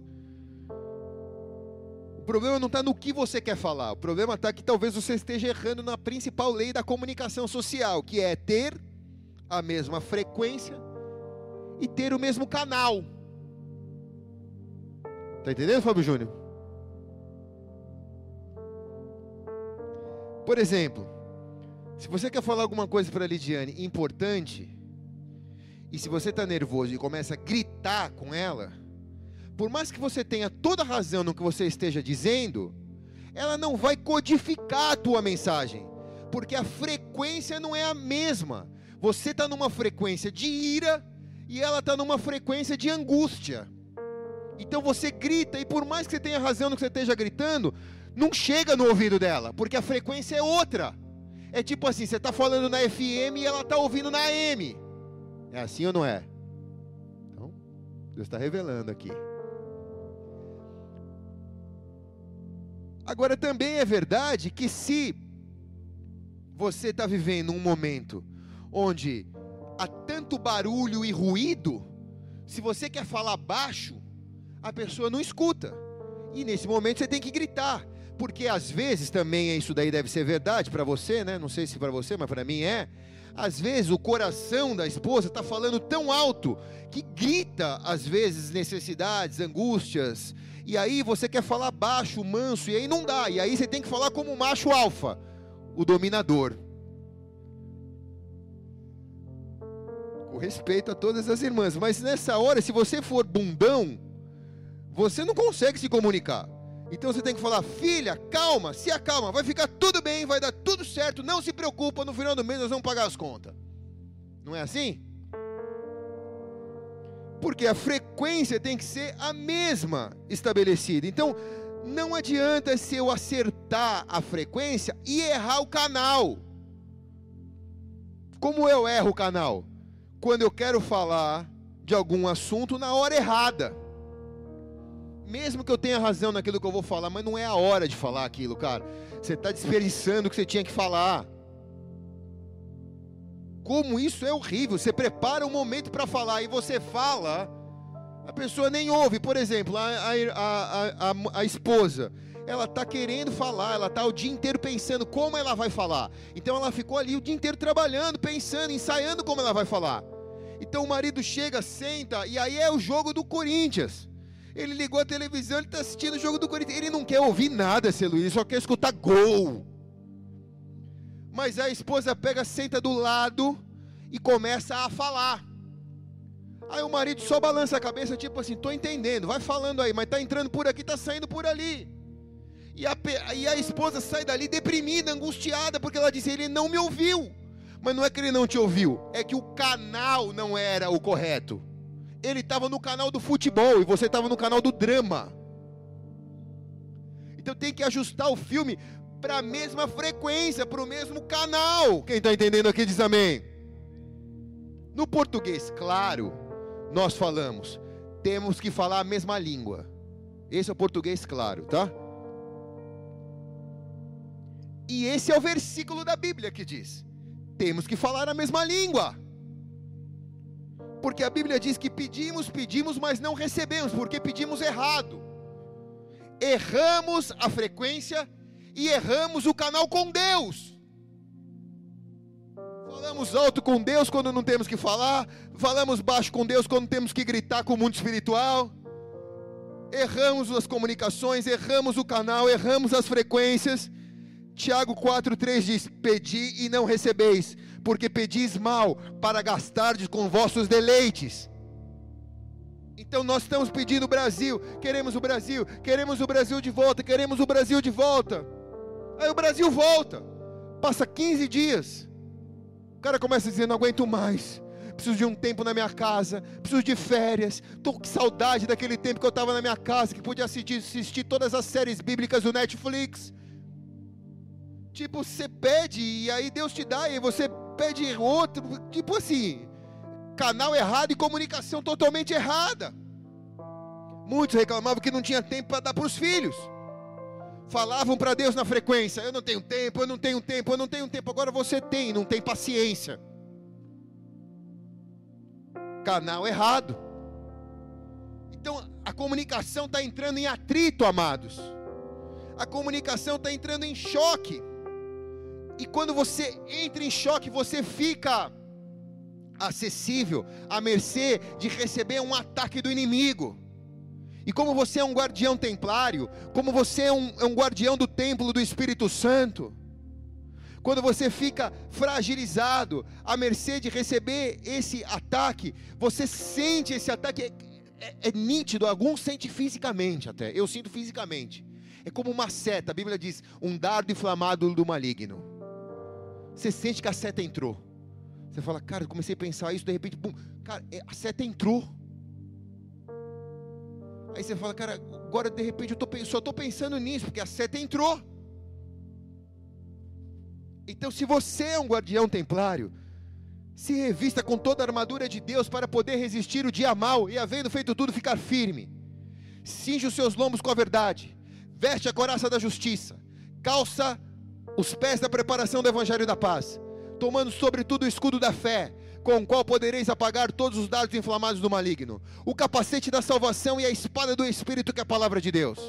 E ore em todo tempo, com toda oração e súplica, para que te seja dada no abrir da tua boca a palavra com confiança, para com intrepidez você fazer conhecido o mistério do Evangelho, pelo qual Deus te chamou embaixador aqui na terra. Amém? Então, se você é um templário, nessa hora se coloque de pé aí na sua casa, sai do teu sofá enquanto o louvor vem aqui ao altar.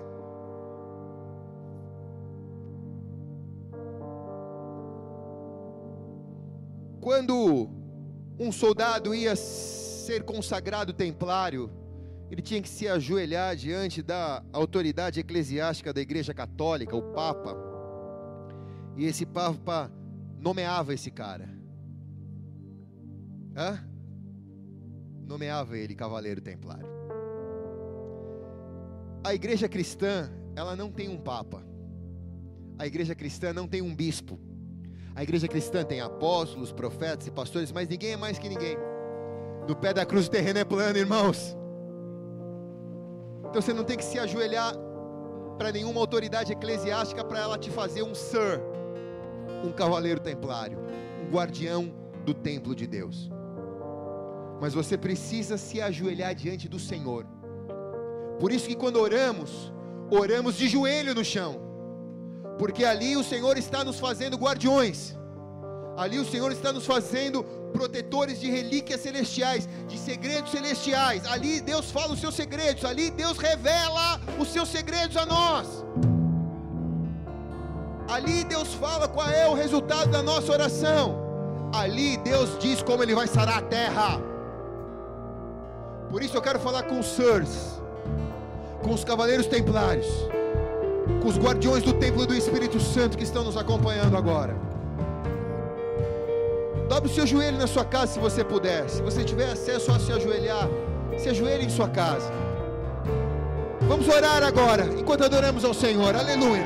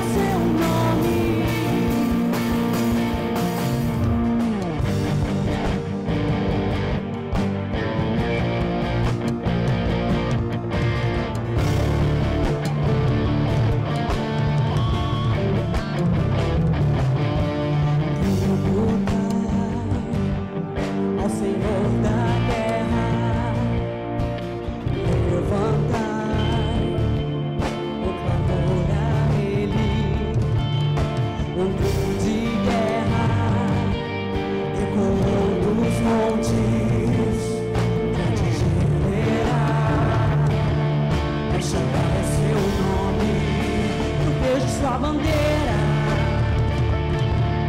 sua face como um leão. Somos seu exército. Somos seu comando, avançamos ao som da sua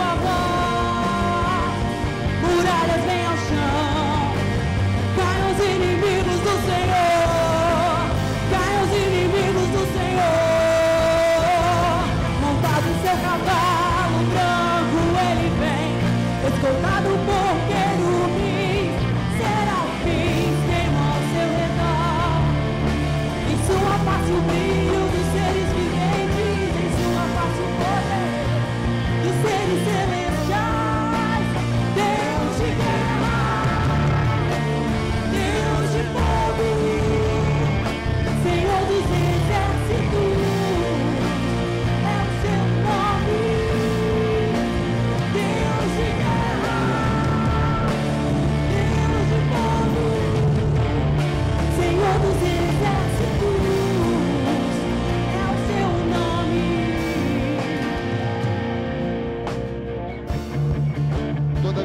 do jejum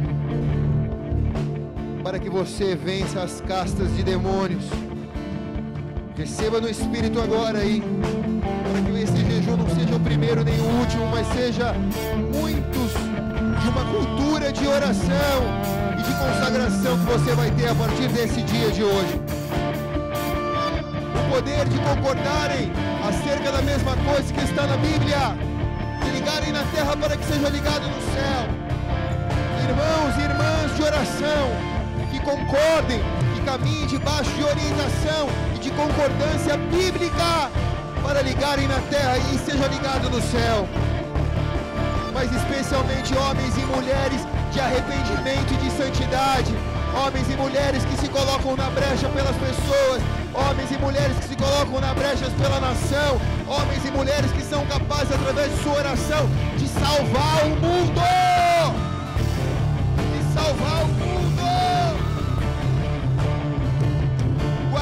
Guardiões do Espírito Santo, guardiões do templo do Espírito Santo. Homens e mulheres templários desses dias. Guerreiros e soldados do Senhor. Afiem as suas espadas para essa semana. Prepare os seus escudos. Pensávamos que a guerra tinha encerrada, mas Deus nos manda renovar as nossas forças, bater as nossas espadas e nossos escudos, levantar os olhos para os montes de onde nos vem o socorro e caminharmos mais à frente.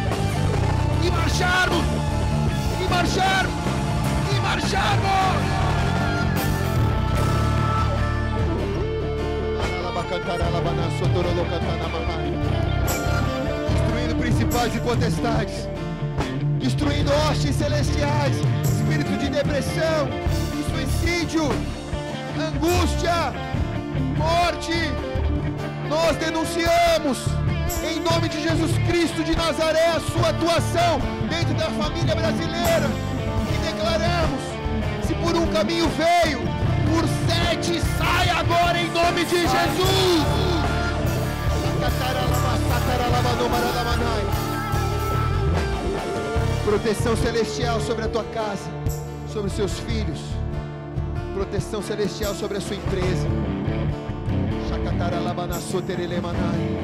Se o anjo da morte veio para destruir a tua empresa, vai encontrar o sangue de Jesus na porta, nos umbrais, e não vai tocar, e não vai tocar, e não vai tocar. Se você sofreu algumas perdas financeiras nesse tempo que você está parado, tem uma palavra profética para você. Deus vai restituir a 30, 60 e a 100 por um. Quando você voltar a poder produzir, um fruto seu vai durar dois, dois vai durar quatro, quatro vai durar oito. O que você ganhava numa semana, você vai ganhar naquela semana duas semanas. O que você ganhava em duas semanas, você vai ganhar em quatro semanas. Tempo que foi perdido, Deus vai restituir na medida recalcada, sacudida e transbordante. Recebe isso no teu coração empresarial agora.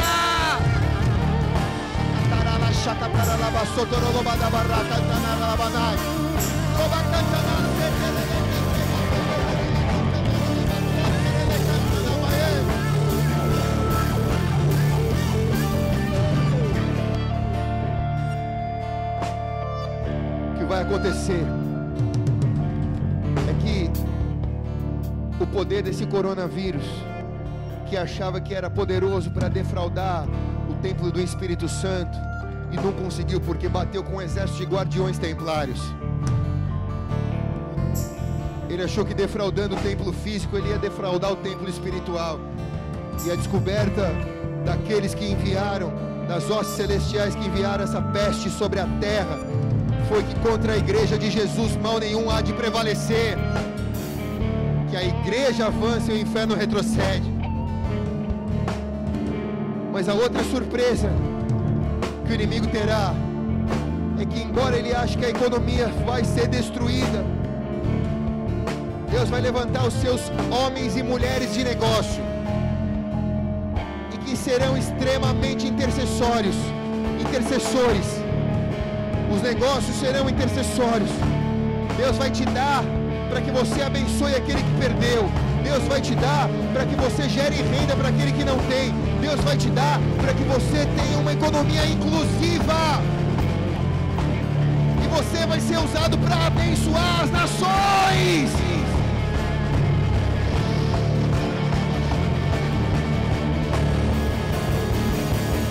Santo! Há uma palavra profética sobre o Brasil, Brasil será celeiro de missionários. E celeiros é o lugar aonde se guarda o alimento.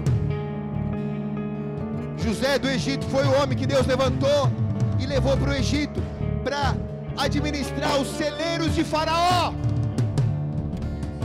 E todas as nações foram para o Egito para comprar a comida que o Egito tinha, porque atrás da comida tinha um homem de Deus que negociava e que administrava aqueles celeiros. Então escute o que o Senhor está te dizendo agora aqui. O Brasil vai ser o celeiro, ele é o celeiro. E passando o coronavírus, a economia inteira vai vir para o Brasil para buscar, para buscar as estratégias, para buscar as sementes, para buscar os alimentos, para buscar aquilo que o Brasil vai exportar. E nisso, o reino de Deus vai ser enviado do Brasil para outras nações da terra. Isso eu falo do teu chamado missionário. Isso eu falo do teu chamado profético.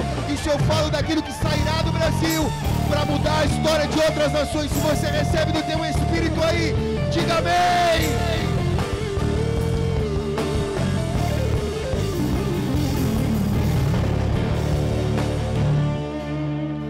Está chamando José para governar estruturas egípcias. Porque você vai fazer com que a sua economia seja inclusiva. Se José não governasse o Egito, só o Egito comia e todo mundo morria de fome. Mas Deus botou um homem certo no lugar certo para que ele produzisse uma economia inclusiva. E Deus vai fazer de você um- uma fonte de uma economia inclusiva. Essa semana ainda. Se você é uma pessoa que está guardando seus recursos e tem condição de poder abençoar alguém que te fornecia algo e que por causa desse bloqueio social parou de te fornecer. Eu quero que essa semana você procure essa pessoa debaixo dessa palavra. Você é um José. Você foi chamado para viver uma economia inclusiva. Ainda que você não possa usar o serviço que essa pessoa te prestava. Se você frequentava uma manicure, se você frequentava um cabeleireiro, e você não pode ainda lá por causa do bloqueio social, mas liga para essa pessoa e acerta. Se você pagava o estacionamento e você não precisa mais pagar porque você não está indo trabalhar e não tem o carro para estacionar, liga lá no estacionamento e acerta o estacionamento. Há pessoas que estão morrendo. E quando você chegar, as pessoas vão dizer obrigado por você ter vindo. Você vai ser aquele José que vai trazer a economia inclusiva para essa pessoa. Eu fui, eu fui essa semana pagar alguns fornecedores. Embora eu não esteja usando o serviço deles, eu fui até eles para pagar o serviço deles. Os caras me receberam com lágrima nos olhos. Os caras, puxa, pastor, você é um cara muito abençoado. Mas isso não é papel meu, isso é papel nosso, é papel da igreja. Então, se você tem condição de fazer isso, faça. Abençoe nesse momento onde ninguém está abençoando. Ah, mas pastor, eu tenho medo de faltar. Não vai faltar. Não, se faltar, a gente rasga essa Bíblia e vai embora para nossa casa. Se você foi chamado para trabalhar numa economia inclusiva, agora é a hora de você abençoar. Agora é a hora de você investir. Pai, nós oramos e jejuamos nos dias de hoje para produzir uma mudança social na nação brasileira, para produzir uma mudança nos céus do Brasil e na terra do Brasil. Por isso, nessa hora agora, Pai, recebe o nosso jejum, recebe a nossa adoração. Só o piano, só o piano. Recebe o nosso jejum, recebe a nossa adoração. Nós apresentamos a Ti o nosso jejum e a nossa oração. Nós nos arrependemos dos nossos pecados, nos humilhamos diante da Sua mão, para que os Seus olhos e os Seus ouvidos estejam nesse templo, que é o templo do Espírito Santo. E todos os dias o Senhor ouça e veja a oração que fazemos como templários quando nos ajoelhamos diante do Senhor, Deus, para ligar coisas na terra e ligar no céu, desligar coisas na terra e desligar no céu. Por isso, Senhor, eu falo com esse exército que nos assiste agora. Conta com eles, Senhor. Quero te dizer, Senhor, o Senhor não está sozinho.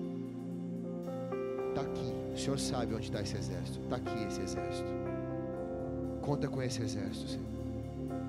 São milhares de homens e mulheres prontos para liderar nesse período de trevas, prontos para brilhar nesse período de escuridão, prontos para se arrependerem, se humilharem e orarem. Nós temos treinados, eu tenho treinado esses, alguns desses, há 15 anos. Eles estão prontos, Senhor. Eu quero te pedir, usa eles agora. O que o Senhor podia fazer comigo, o Senhor já fez, agora usa eles, Deus. Usa eles agora. Eles são os templários desse templo. Por isso, Senhor, leva eles como guardiões do Espírito Santo, do templo do Espírito Santo, a moverem o céu nessa semana, porque o jejum não foi só hoje, não, Senhor. Nós vamos essa semana inteira buscar o céu para mudar a terra, buscar o céu para mudar a terra, buscar o céu para mudar a terra. Por isso, desperta esse avivamento agora, Pai, de humildade, de santidade, para que a guerra seja feita, Pai, com jejum, com oração, Deus, com concordância, com concordância, Deus, mas acima de tudo com arrependimento e remissão de pecados, em nome de Jesus. Amém. Amém. E amém. Vamos aplaudir a Jesus na sua casa aí.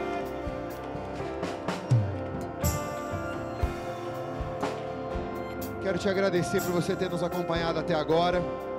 Se você fez a sua entrega para Jesus hoje pela primeira vez, eu quero que você mande um direct para nós, aí pelas redes sociais. A gente vai entrar em contato com você, vamos orar. Eu tenho acompanhado esses directs, eu tenho visto muito pedido de oração chegar.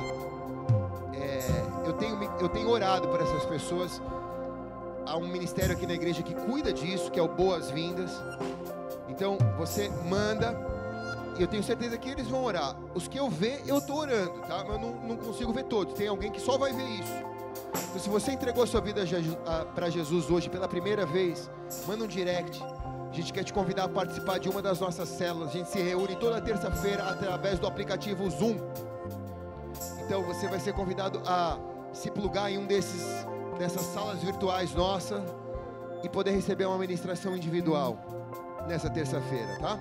Então mande um direct para nós, a gente vai ter um prazer em poder falar com você. Quando tudo voltar ao normal, eu vou te chamar para tomar um café da manhã comigo com a pastora aqui na igreja, tá bom? Amém. Deus abençoe. Amados, foi um prazer falar com vocês mais uma vez.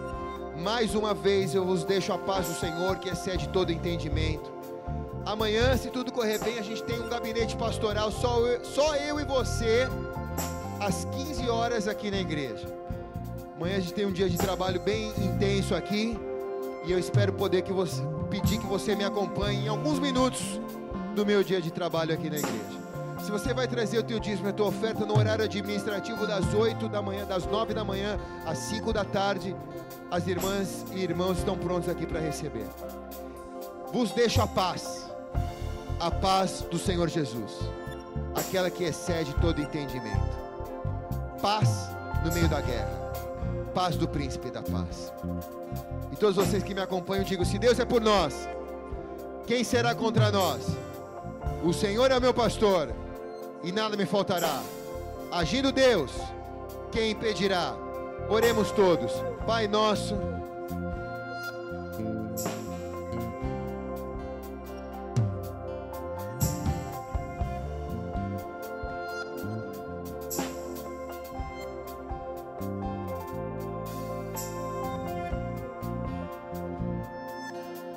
Deixe cair em tentação, mas livre-nos do mal. Pois teu reino, poder agora. O senhor Luiz, você está orando Pai Nosso católico? Venha vosso reino? Não? Então estou escutando errado. Você, guardião templário, vai para uma semana de vitória guardando o templo do Espírito Santo. Deus abençoe!